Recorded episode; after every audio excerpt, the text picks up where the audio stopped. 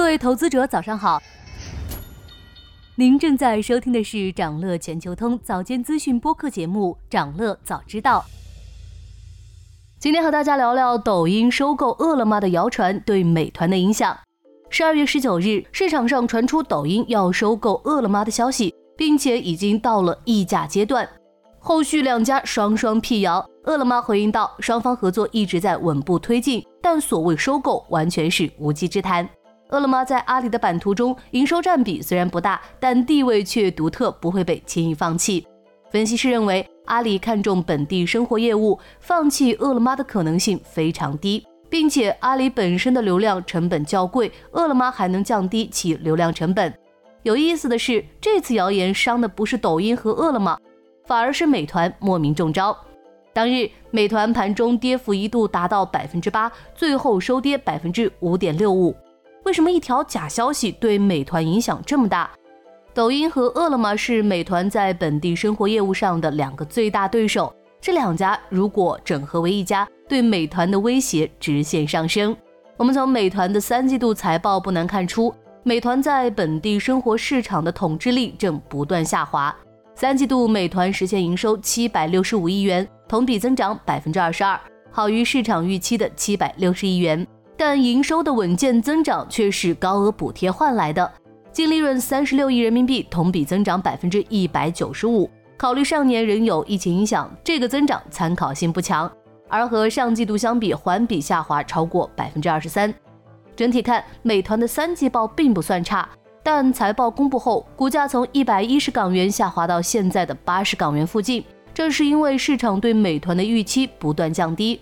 对于资本市场来说，互联网公司的成长性和能带来的想象增长空间，比是否亏损更重要。如果具体到业务看，包括餐饮、酒旅在内的本地商业部分，虽然增长稳健，但主要受益于消费复苏，新业务更是不及预期，仅是亏损有所收窄，还不能成为新的利润增长点。同时，抖音进入本地生活市场，对美团来说威胁不小。抖音在流量和宣传上具备较大优势。自2021年开始，抖音逐渐发力本地生活业务，通过流量释放、达人效应和商家运营，迅速在该领域站住脚。疫情后期，通过低价团购套餐迅速提升市场占有率。今年第二季度，美团开始全面反击，包括降低年费、与商家重新协商抽佣率、包切模式。事实证明，这种反击是有效的。度过疫情后，商家也不希望继续抖音那种以价换量的模式，但这种反击却伴随着利润流失，伤敌以自损。本地生活领域很难打造出足够宽的护城河，这也就意味着有利可图，就会有竞争者出现。而作为领头羊的美团，也不得不在利润和市场份额之间艰难取舍。目前，美团算是挡住了抖音的攻势，但这并没有结束。东方甄选进入文旅赛道。美团的竞争者又多了一位，并且抖音离奇的给东方甄选站外引流开了绿灯，很难令人不怀疑是为了打压美团。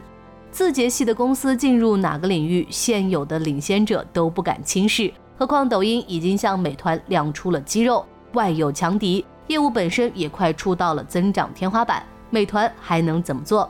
很多投资者希望剔除这些烧了很多钱、仍在亏损的业务。但美团选择的是做大业务规模，继续投入，并且如美团闪购、美团买菜、美团优选这些具备盈利潜力的业务，更是重点发展的对象。这些有可能成为美团未来业绩增长的新驱动。现在的美团无法兼顾增长和盈利，也许能用新业务谱写出新的故事。但在这之前，市场可能并不会给美团太高的预期。想了解更多新鲜资讯，与牛人探讨投资干货，现在就点击节目 show notes 中的链接，进入掌乐全球通 app。以上就是今天掌乐全球通掌乐早知道的全部内容，期待为你带来醒目的一天，祝您在投资中有所斩获，我们明早再见。